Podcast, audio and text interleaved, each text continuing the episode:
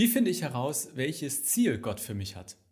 Hat Gott Ziele für mich? Pläne? Vorhaben? Und wenn ja, wie viele? Und wie komme ich an diese Informationen? Darum geht es hier und heute in dieser neuen Knabberzeug-Folge.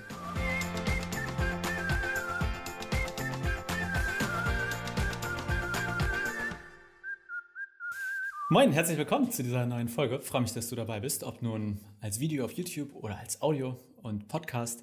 Gibt ja beide Möglichkeiten hier bei uns. Ähm, die Frage, die uns geschickt wurde, war eigentlich, im, also ich zitiere, wie finde ich heraus, was der Big Boss für ein Ziel für mich hat? Ich habe das mal ein bisschen umformuliert. Und ähm, die erste Frage wäre ja, hat Gott eigentlich für jeden von uns eigene individuelle Ziele, so irgendwie Vorhaben? Und ich glaube, Spoiler, nee, das ist kein Spoiler, ich sag's ja direkt. Nee, ich glaube, hat er nicht. Ich glaube, das ist wirklich zu individuell gedacht. Oder ich finde das zumindest so auch nicht in der Bibel wieder, dass Gott für jeden von uns einen ganz eigenen, irgendwie angelegten Plan hat. Was ich damit meine. Im Alten Testament, da erwählt Gott das Volk Israel. Also da geht es ihm jetzt doof gesagt um das Volk. Und dann gibt es immer so ein paar besondere Leute in dem Volk. Vielleicht hast du schon mal von Mose gehört oder von David. Also es gibt quasi so das ganze Volk Israel, die leben eigentlich so mehr oder weniger normal vor sich hin. Und dann hat Gott einzelne daraus hervorgehoben, mit denen er dann ganz besondere Sachen vorhatte. Und im Neuen Testament, Jesus, der wählt zwölf Jünger aus. Und diese zwölf, die sind halt schon besonders wichtig. Mit denen zieht er umher und die bekommen auch besondere Aufträge. Und ich glaube, es gibt jetzt ein großes Missverständnis, was häufig beim Bibellesen aufkommen kann. Und das Missverständnis lautet, dass wir denken, wir alle wären David, Mose oder einer von den zwölf Jüngern. Und das sind wir nicht. Das mag jetzt etwas ernüchternd klingen, aber ich finde es trotzdem erstmal wichtig zu betonen, auch in der Bibel gibt es ganz viele Geschichten und Berichte über all die anderen Menschen, die nicht die zwölf Jünger waren oder David oder Mose. Es gibt genug Erzählungen darüber, dass Menschen in Anführungszeichen ganz normal weitergelebt haben nach ihrer Bekehrung oder nachdem sie zum christlichen Glauben gekommen sind. Es wird berichtet von Frauen, die diese Bewegung mit Geld unterstützt haben. Es gibt eine Geschichte, die ich immer wieder ganz äh, fast lustig finde. Da sozusagen heilt Gott jemanden und er sagt, hey, ich will mit dir rumziehen, und sagt, nee, geh mal schön nach Hause und erzähl den Leuten da von mir. Ähm, und ich glaube, dass häufig, wenn oder wenn, wenn wir uns als Christen Christen oder wenn Christen Christen fragen, hat Gott einen Plan für mich, hat ein Ziel für mich?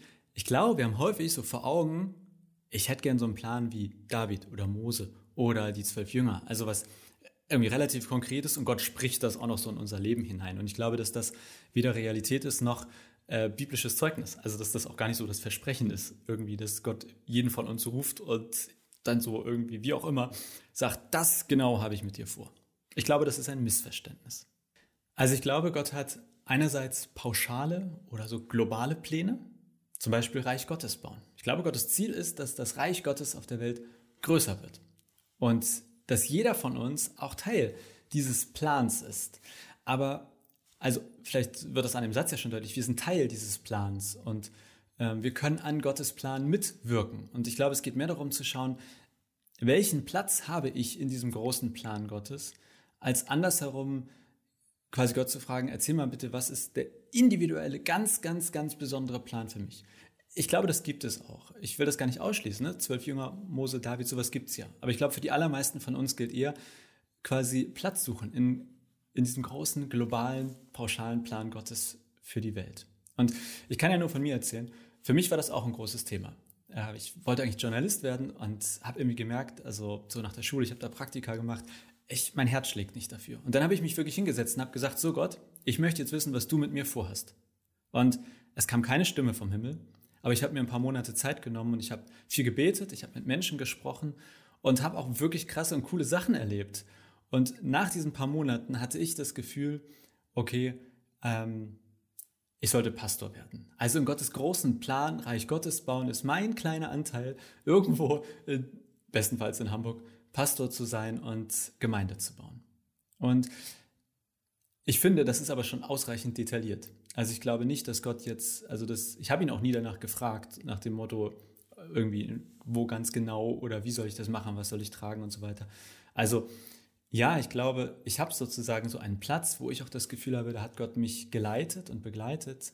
Aber ganz ehrlich, am Ende habe ich es natürlich trotzdem entschieden. Ich habe in der Frage, wo mein Platz in dieser großen, weiten Welt ist, habe ich Gott mit einbezogen und habe versucht, im Gebet auf ihn zu hören, aber auch was andere Menschen in dieser Zeit sagen. Ich habe auch Bibel gelesen. Und am Ende habe ich entschieden, das ist jetzt hier mein Platz. Und ich fühle mich total gut dabei und würde sagen, da fühle ich mich total geleitet und begleitet von Gott. Aber vielleicht sage ich in zwei, drei Monaten noch was anderes und sage, das war für vier Jahre jetzt ein guter Platz und jetzt ist vielleicht Zeit, Vollzeit Papa zu sein oder was auch immer. Also das, ich weiß nicht, ich würde nicht davon sprechen, dass das Gottes Ziel für mein Leben war, im Sinne von, jetzt bin ich da hingelaufen, habe das Ziel erreicht, gut ist, sondern ich glaube, es ist eher, geht eher darum, immer wieder im Leben quasi Gott mit einzubeziehen und ihn zu fragen, wo geht es für mich lang? Ähm, was soll ich tun? Und für mich ist die Kernzusage, Gott geht eh überall hin, wo ich hingehe. Und er lässt mich nicht alleine. Und ich glaube auch nicht, dass es sozusagen diese eine Sache, wenn wir die tun, ist alles gut und wenn wir die andere tun, ist vielleicht alles schlecht, sondern wenn es um Ziele und um dich geht, dann finde ich, ist die richtige Frage, die biblische Frage, was ist mein Platz in deinem großen Plan Gottes? Und Vielleicht ändert sich dieser Platz auch. Vielleicht ist der jetzt hier und wann anders dort. Ich hoffe, dass das so ein bisschen Sinn ergeben hat. Äh, ich kann auch hier wieder eine Predigt noch empfehlen, die sozusagen da noch ein bisschen drüber hinausgeht.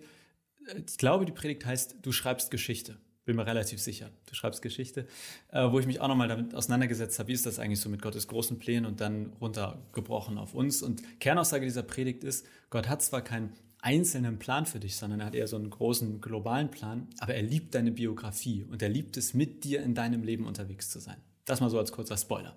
So viel äh, für heute von, diesem, von dieser Knabberzeug-Folge. Vorletzte Folge war das schon von dieser Staffel. Nächste Woche gibt es die letzte, die finale Folge der dritten Staffel.